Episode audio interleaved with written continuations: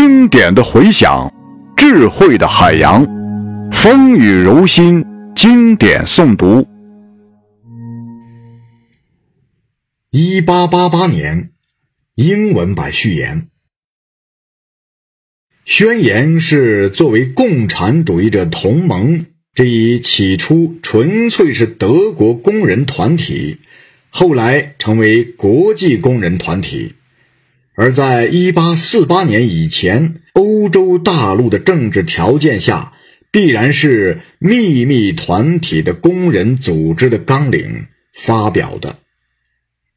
一八四七年十一月，在伦敦举行的同盟代表大会，委托马克思和恩格斯起草一个准备公布的完备的理论和实践的党纲。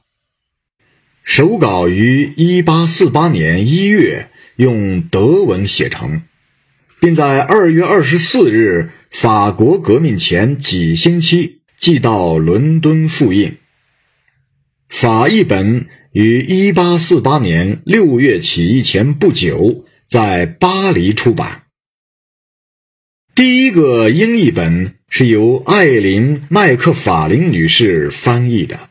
于1850年刊载在乔治·朱利安·哈尼的《伦敦红色共产党人》杂志上，同时也出版了丹麦文译本和波兰文译本。1848年巴黎六月起义，这一无产阶级和资产阶级间的第一次大搏斗的失败。又把欧洲工人阶级的社会的和政治的要求暂时推到后面去了。从那时起，争夺统治权的斗争，又像二月革命以前那样，只是在有产阶级的各个集团之间进行了。工人阶级被迫局限于争取一些政治上的活动自由。并采取资产阶级激进派及左翼的立场，凡是继续显露出生机的独立的无产阶级运动，都遭到无情的镇压。例如，普鲁士警察发掘了当时设在科伦的共产主义者同盟中央委员会，一些成员被逮捕，并且在经过十八个月监禁之后。于一八五二年十月被交付法庭审判。这次有名的科伦共产党人案，从十月四日一直继续到十一月十二日。